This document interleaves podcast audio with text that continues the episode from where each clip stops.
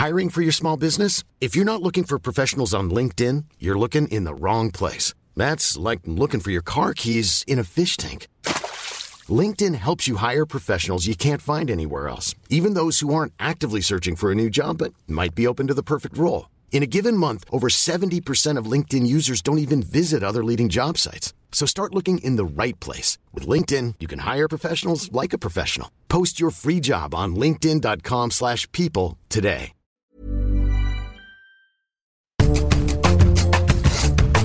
Salut, c'est Thomas Rozek. Nous sommes encore loin d'avoir fait le tour des conséquences en termes de prise de conscience et potentiellement de libération de la parole, comme on dit des récentes révélations de l'actrice Adèle Haenel sur les agressions sexuelles qu'elle a subies lors de ses débuts dans le monde du cinéma. Révélations qui par ailleurs s'accompagnent d'un remarquable travail journalistique, 7 mois d'enquête pour notre consoeur Marine Turchi de Mediapart, parce qu'on ne peut se permettre d'être imprécis, d'être approximatif ou d'être flou sur ces sujets, et que c'est ce travail qui justement leur permet de voir le jour. Cette rigueur, on l'a trouvée déjà dans une affaire qui par bien des aspects est comparable, l'affaire Weinstein, lancée grâce au témoignage des victimes des agressions répétées du producteur de cinéma Harvey Weinstein, dont les actrices Rose McGowan et Asia Argento. En grande partie, si l'affaire éclata, ce fut aussi grâce au travail d'un journaliste, un certain Ronan Farrow, dont l'histoire et l'étonnante personnalité sont au cœur de notre épisode du jour. Bienvenue dans Programme B. The evidence in this book, the documentation and paper trail of settlements, reveals that there were multiple uh, arrangements to keep women quiet who had allegations against Matt Lauer years before this one that got him fired. Pour évoquer Ronan Farrow, j'ai fait appel à une voix que vous connaissez si vous suivez régulièrement ce podcast, la voix de mon confrère Lucas Armati, journaliste à Télérama, installé aux États-Unis et qui a creusé la vie et le parcours de Farrow sur lequel il a lui-même écrit. J'ai commencé par lui demander tout simplement d'où est-ce qu'il vient, Ronan Farrow? Ronan Farrow, il vient euh, d'une famille euh, parmi les plus euh, célèbres des États-Unis. Hein. Sa, sa, sa, mère, c'est Mia Farrow, euh, la célèbre actrice de Rosemary's Baby. Son père, c'est Woody Allen. Donc, euh, il a vraiment grandi et vécu dans un milieu assez privilégié, on va dire. En tout cas, vu de l'extérieur, parce que malgré tout, l'histoire de la famille est assez tourmentée. En tout cas, il vient voilà de ce milieu euh, entre New York et Hollywood. Et il a vécu euh, avec sa mère, hein, parce que ses parents se sont vite séparés. Il a vécu avec sa mère euh, dans une sorte de grande famille recomposée, parce que Mia Farrow a, a, adopté, a eu quatre enfants. Elle, elle, en a adopté plusieurs autres. Donc c'était une sorte de grande famille un peu bohème comme ça. et lui, il est vraiment l'archétype un petit peu de ça, cet enfant un peu de l'enfant de la balle, quoi. Ça se voit, ça se voit d'ailleurs quand on mm. le quand on le voit devant les caméras sous les projecteurs, il est euh, d'un naturel vraiment euh, désarmant.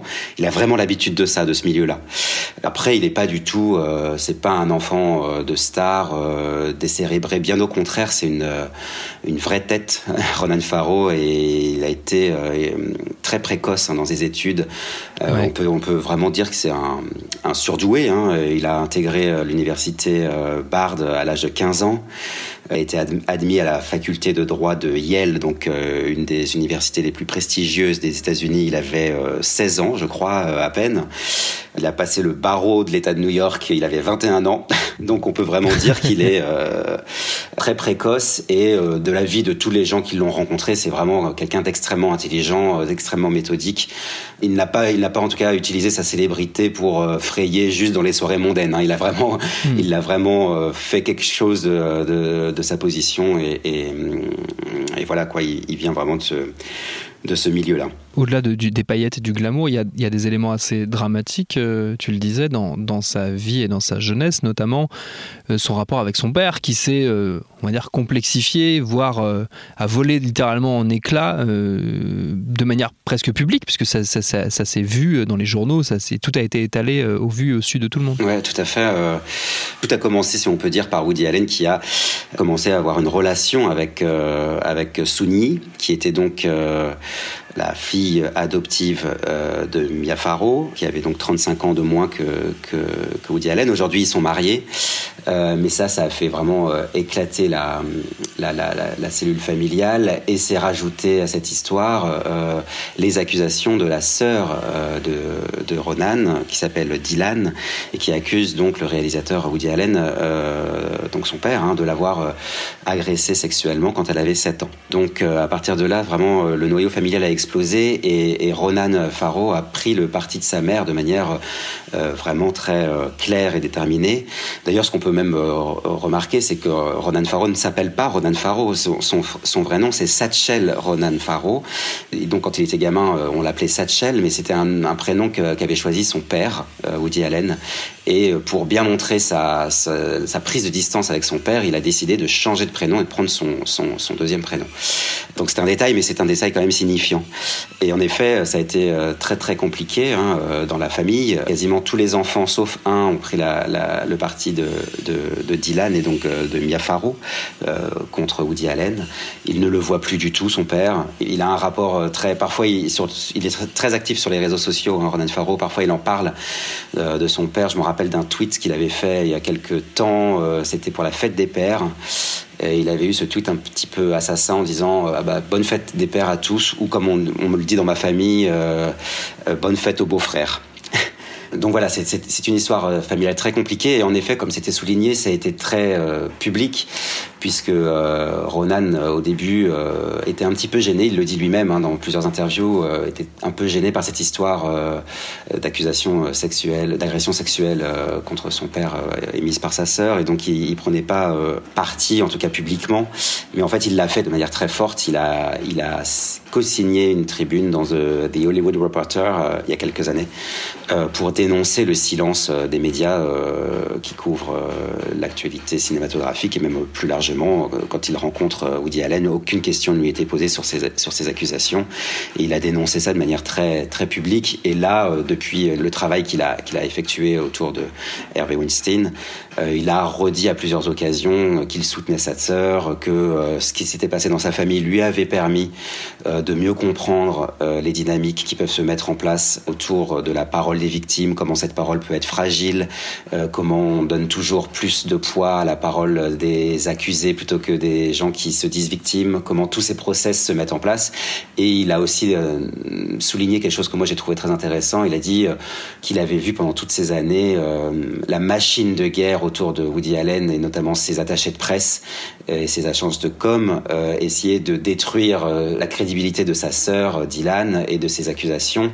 Et il dit, moi ça m'a exactement rappelé et, du coup il avait une connaissance assez particulière de, ces méthodes-là là, il, il disait, moi ça m'a particulièrement rappelé tout ce qu'avait mis en place le producteur Hervé Weinstein pour faire taire ses victimes pendant de nombreuses années. Ce passé, nécessairement, il a une influence sur le personnage public qui est devenu Ronan Farrow ces dernières années, même si on pourrait avancer qu'il a été dès sa naissance un personnage public, ou en tout cas un personnage placé dans l'œil du public par une presse très curieuse de savoir ce qu'il se passait vraiment dans l'étrange famille Farrow-Allen. Il en parle lui-même assez facilement, il l'a notamment fait dans une longue interview à la radio publique américaine, la NPR, avec la journaliste Terry Gross, à laquelle il a raconté le décor étonnant de ses jeunes années. Um, Les médias étaient assez intrusifs durant mon enfance. Il y a eu des périodes où je devais slalomer dans une foule de paparazzi pour aller à l'école.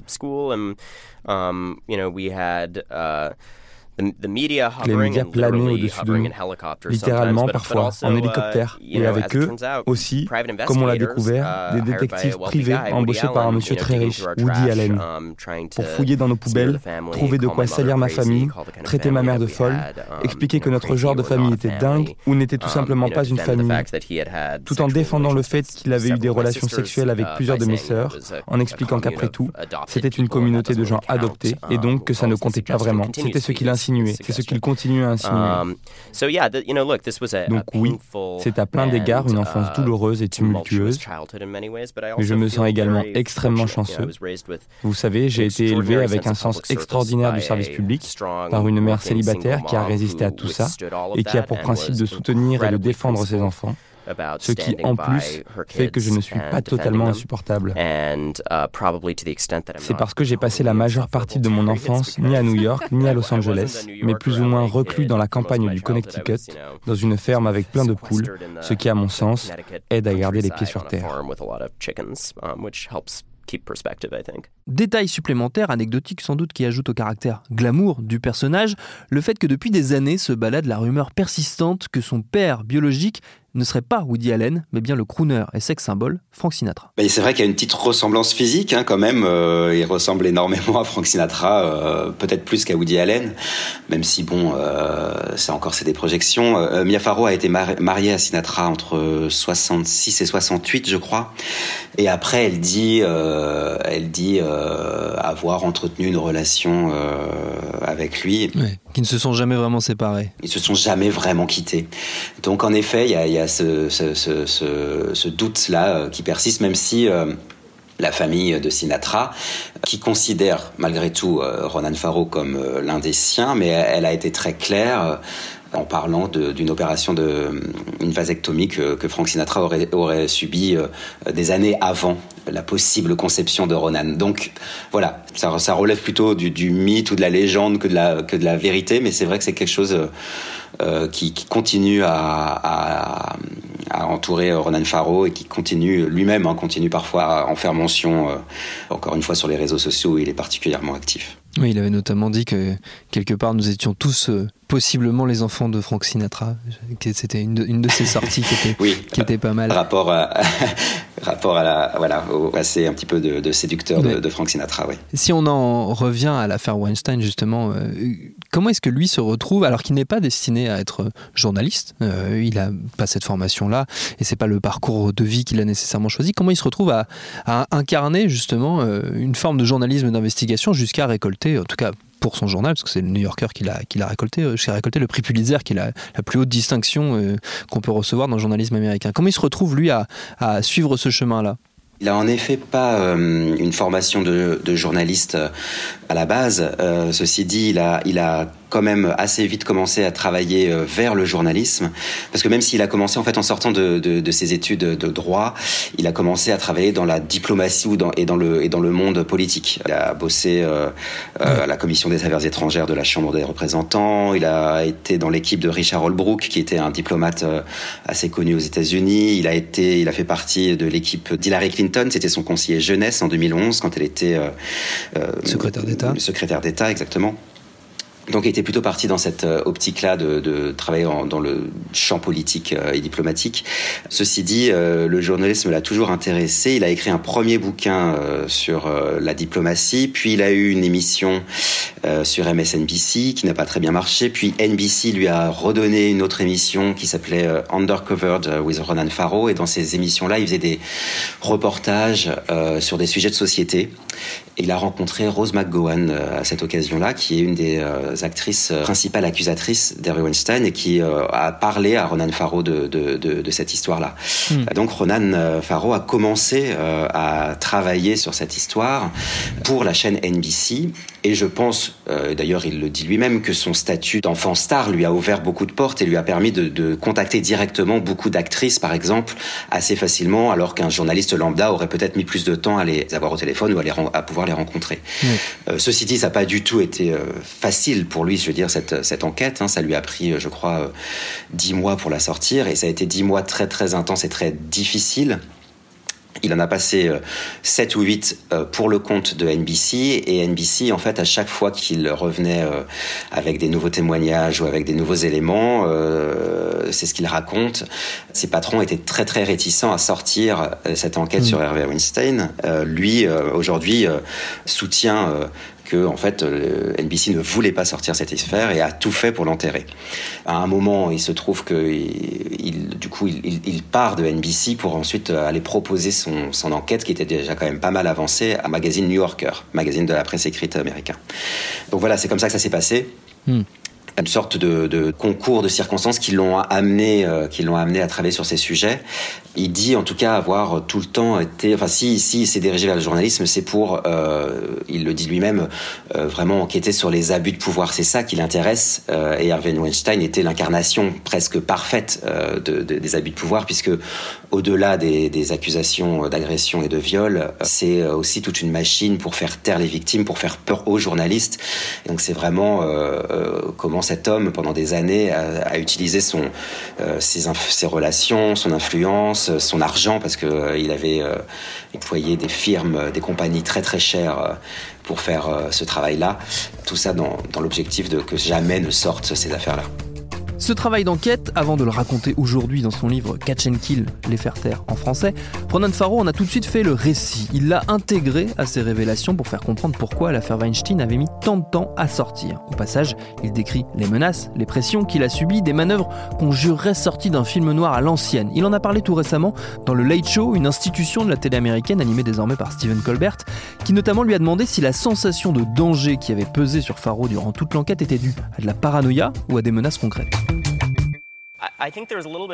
Je pense que c'était un peu des deux. J'étais en permanence sur mes gardes et je croisais souvent les mêmes têtes. Je voyais la même voiture garée devant chez moi. Sur le moment, je ne savais pas si je n'étais pas en train de devenir dingue, mais j'ai finalement pu remonter le fil de ces appels bizarres que je recevais, des appels menaçants, des textos étranges, des trucs comme ça. Ça a l'air complètement délirant, mais dites-vous bien que cette histoire, et j'en ai la preuve formelle, implique un espion russe et un espion ukrainien qui tous les deux faisaient des planques devant chez moi et me suivaient partout. À un moment, ils ont même réussi à me tracer grâce au GPS de mon téléphone. Alors que j'essayais de faire sortir secrètement l'histoire par le New Yorker après que NBC ait refusé de la diffuser, eux, pendant ce temps-là, recevaient ma position en temps réel. Et puis à un moment, une source m'appelle, en se faisant appeler par le nom de code Axiom, et me dit Je suis dans la surveillance, remontez la rue pendant plusieurs blocs, entrez dans ce resto, puis dans cet autre resto. Et c'est là qu'elle me montre toutes ces photos de moi prises en filature. Par certains aspects, tout ça était complètement absurde. Par exemple, ces deux espions, c'était un peu Dupont et Dupont. Ils ont quand même suivi le mauvais mec pendant trois jours, juste parce qu'il était blond comme moi. Certes, c'est une histoire extrêmement sombre, une histoire de crime, de dissimulation, de système de protection mutuelle entre puissants, mais c'est aussi l'histoire de courageux lanceurs d'alerte qui ont osé parler. Si j'ai pu découvrir toute cette histoire d'espionnage, c'est parce que différentes sources à l'intérieur même du dispositif se sont dressées et ont dit cette affaire me pèse sur la conscience, ça doit s'arrêter, la presse doit être libre dans ce pays, les journalistes n'ont pas à être menacés. Et je pense que ça va continuer. Je pense que d'autres lanceurs d'alerte viendront, que les journalistes enquêteront encore. Rien que la façon dont mes confrères et consoeurs s'unissent autour de ce livre. Ça me bouleverse et ça me donne l'espoir que la presse indépendante est saine et sauve. Cette dernière sortie sur l'état de la presse américaine, elle résume bien la position qu'occupe Faro aujourd'hui dans le paysage public américain. Il est LE journaliste, celui par qui le scandale éclate, alors même que son article sur l'affaire Weinstein est intervenu en réalité quelques jours après un premier papier dans le New York Times révélant les accusations. Et ben c'est quand même lui qui incarne la vérité sur cette affaire. Alors c'est vrai qu'il a un petit peu euh, supplanté les deux journalistes qui ont sorti en premier l'affaire dans le New York Times, hein, même si elles ont elles aussi euh, reçu le, prix Pulitzer hein, en même temps hein, que Ronan Farrow. Ce qu'il y a, c'est que euh, le, premier papier que, que les deux journalistes du New York Times ont sorti euh, était un papier sur le, le, témoignage des victimes d'Harvey Weinstein, et Ronan Farrow lui a sorti trois papiers coup sur coup la semaine suivante, dans les semaines suivantes, qui parlaient évidemment de ces témoignage, mais il est allé euh, plus loin, si on peut dire, euh, un petit peu plus rapidement, en voilà justement racontant euh, comment ça se faisait que toutes ces affaires n'étaient pas sorties pendant toutes ces années. Et il y a notamment un de ces papiers, un de ce, de ce triptyque qui a fait beaucoup parler de lui, qui était un papier qui racontait comment Harvey Weinstein avait en effet fait appel à une, à une entreprise qui s'appelle Black Cube et qui est une entreprise composée d'anciens apparemment agents secrets du Mossad qui ont des méthodes euh, particulières pour étouffer les affaires et faire peur aux, personnes qui pourraient parler et euh, décourager les journalistes qui voudraient s'aventurer sur ce terrain-là. Donc ça, ça a été vraiment le, petit plus que Ronan Farrow a apporté médiatiquement parlant. Et puis c'est vrai que quelque part, la tension médiatique aurait été énorme hein, autour de ces affaires, mais, mais, mais que le, le fils de, de, Woody Allen, lui-même accusé euh, d'agression sexuelle, euh, sorte cette affaire, ça a évidemment euh, attiré euh, énormément l'attention des médias. Son parcours à lui a aussi joué dans, dans le fait qu'on parle peut-être un petit peu plus de Ronan Farrow que des deux journalistes, Jodie Cantor et, et, Megan Tolley de, de, du New York Times. Oui, le storytelling était, était presque parfait euh, dans l'affaire. Euh, ce qui s'est passé par la suite, c'est que Ronan Farrow ne s'est pas arrêté là. Il a continué d'enquêter sur des dossiers qui peuvent ressembler par certains aspects à, l'affaire Weinstein. Oui, tout à fait. Il a continué à travailler sur ces dossiers-là. Et une fois qu'il a euh, commencé, c'est une sorte de cercle vertueux, si vous voulez. les lanceurs d'alerte se, se, tournent naturellement vers lui. D'ailleurs, sur son, sur son profil Twitter, pendant longtemps, je ne sais pas si c'est toujours le cas, mais il les son, son adresse mail, euh, il donnait son adresse mail à tout le monde pour qu'on puisse lui envoyer des, des infos si les gens en avaient. Donc il était très preneur d'informations sur ces sujets-là, ce qui lui a permis de sortir des affaires sur plusieurs personnalités. encore dans le monde des médias, par exemple, il y a eu le, le, président de la chaîne CBS, Les Moons, qui, a, qui a dû démissionner suite à des articles de Ronan Farrow qui racontaient les, les accusations d'agression sexuelle. Il y a eu le procureur général de l'État de New York, Eric Schneiderman, pareil, qui a dû démissionner suite euh, aux articles de Ronan Farrow. Euh, récemment, là, Ronan Farrow, il a sorti euh, un article un petit peu dans le, dans le sillage du scandale Jeffrey Epstein, qui était ce milliardaire accusé de, pareil, de, trafic de, jeunes filles qui s'est suicidé dans sa prison. Mais il a, il a, il a sorti un, volet de cette affaire-là qui concerne le MIT, le, Massachusetts Institute of Technology.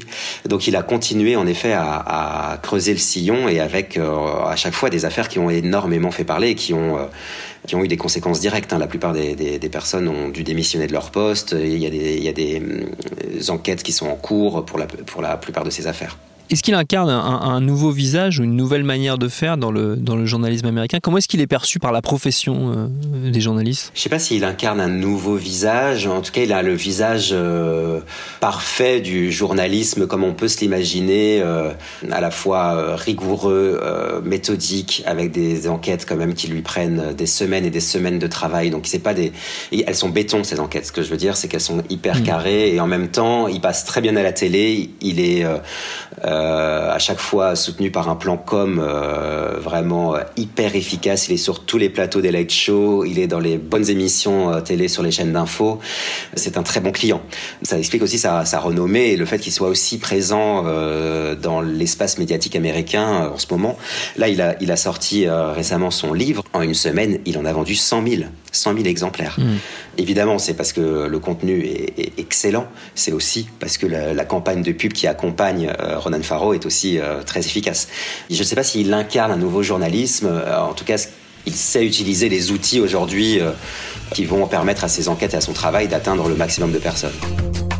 Et désormais, la presse bruise de rumeurs persistantes qui prêtent à Ronan Farrow des ambitions politiques. Lui qui, on l'a vu, a fréquenté les arcanes du pouvoir, on l'imagine déjà aspirant à des fonctions électives au sein d'une famille démocrate en pleine recomposition. Alors pour le moment, il s'est bien gardé d'en dire quoi que ce soit. Merci à Lucas Armati pour ses réponses. Programme B, c'est un podcast de Binge Audio préparé par Lauren Bess, réalisé par Victor Dubin. Abonnez-vous sur votre appli de podcast préféré pour ne manquer aucun de nos épisodes, Facebook et Twitter pour nous parler. Et à demain pour un nouvel épisode.